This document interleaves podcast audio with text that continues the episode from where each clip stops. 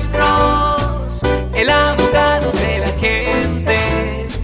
Cuando te arrestan de repente, Alex Cross te ayudará. Manuel, buenas tardes. Su pregunta para el abogado Alexander Cross.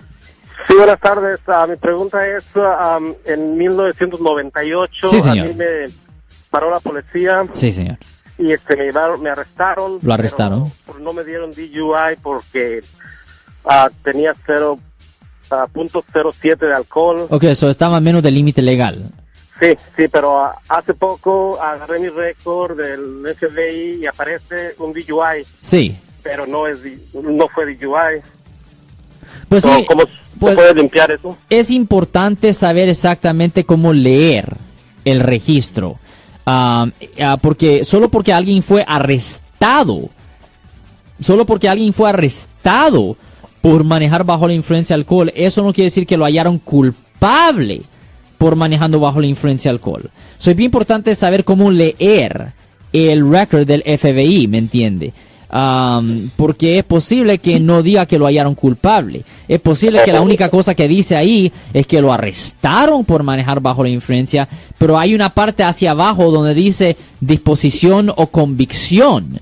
Y ahí es donde es necesario leer de qué lo hallaron culpable. Y si no hay nada indicando que había una disposición o una convicción, pues eso no va a contar contra usted, señor.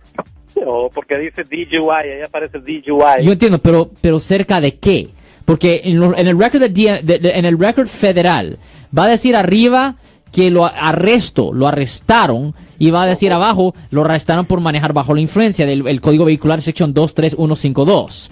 Ahora, pero más allá abajo, más allá abajo debe de decir debería de haber una fecha de corte, más allá abajo. Y más allá abajo de eso debería decir la disposición, cómo terminó el caso.